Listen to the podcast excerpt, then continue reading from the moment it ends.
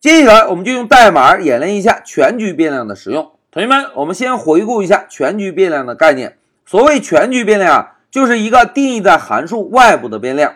当这个变量定义完成之后，我们呢就可以在其他函数的内部来使用到这个变量了。因此叫做全局变量，对吧？来，让我们回到 Pycharm 做个演练。老师啊，首先定一个名字叫做 number 的变量，并且设置一个数字十。现在我们使用 define 这个关键字来定一个名字叫做 demo 一的函数，然后呢，使用 print 函数在 demo 一这个函数内部，我们做一个输出。老师使用百分号 d 把我们刚刚定义的 number 这个变量做个输出。同学们注意看哦，老师输入一个字母 n，哎，摁下字母 n 之后，Pycharm 给我们有智能提示哦，因为 Pycharm 已经发现。在代码的第一行定义了一个全局变量，因此呢，允许我们在 demo 一这个函数内部来使用这个变量。现在老师回车选中，哎，demo 一函数准备完成。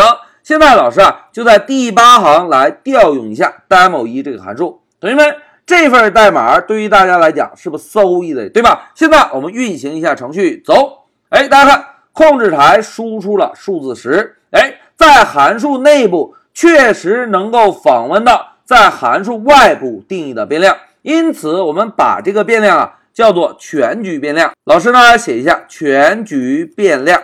好，现在在一个函数内使用全局变量，我们演示过。现在老师啊再定一个函数，同样使用 define 这个关键字，再定一个 demo 二的函数。我们呢同样使用 print 函数做个输出。老师写一下百分号 d，然后在后面跟上百分号。并且把 number 这个全局变量跟上，同学们看，Pycharm 同样给我们有智能提示，对吧？那现在第二个函数准备完成，老师呢就在第十六行代码调用一下 demo2 这个函数。好，代码调整完成，我们来运行一下，走。哎，同学们看，控制台在执行 demo 一的时候会输出十，执行 demo2 的时候同样也会输出十，对吧？现在同学们体会一下。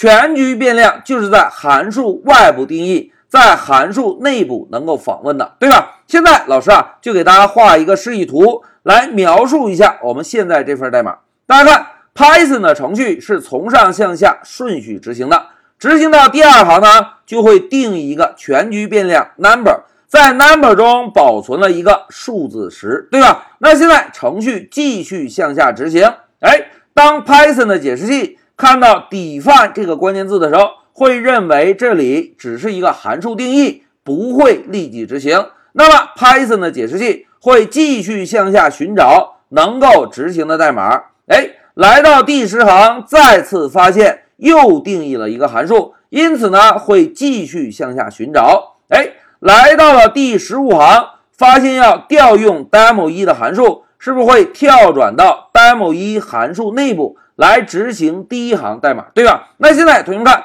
在 demo 一函数内部是不是需要输出 number 这个变量？而 demo 一这个函数内部并没有定义 number 的变量，因此 demo 一的函数就会查找到外部来找有没有 number 的变量，如果有，就直接在控制台输出。好，demo 一这个函数执行完成，是不是会返回到调用函数的位置？继续向下执行，哎，执行到第十六行要调用 demo 二的函数，那么就会跳转到 demo 二函数内部，再次执行这条 print 语句，对吧？在执行的时候呢，发现同样需要使用 number 的变量，那么 Python 的解释器啊，会首先检查 demo 二这个函数中是否定义了 number 变量，如果没定义，那么就继续向外寻找。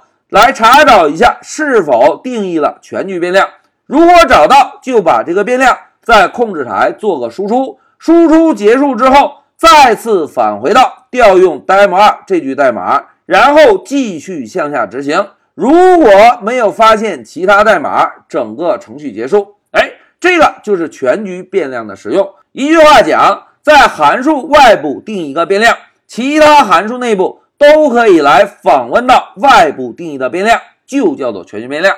好，讲到这里，老师就暂停一下视频。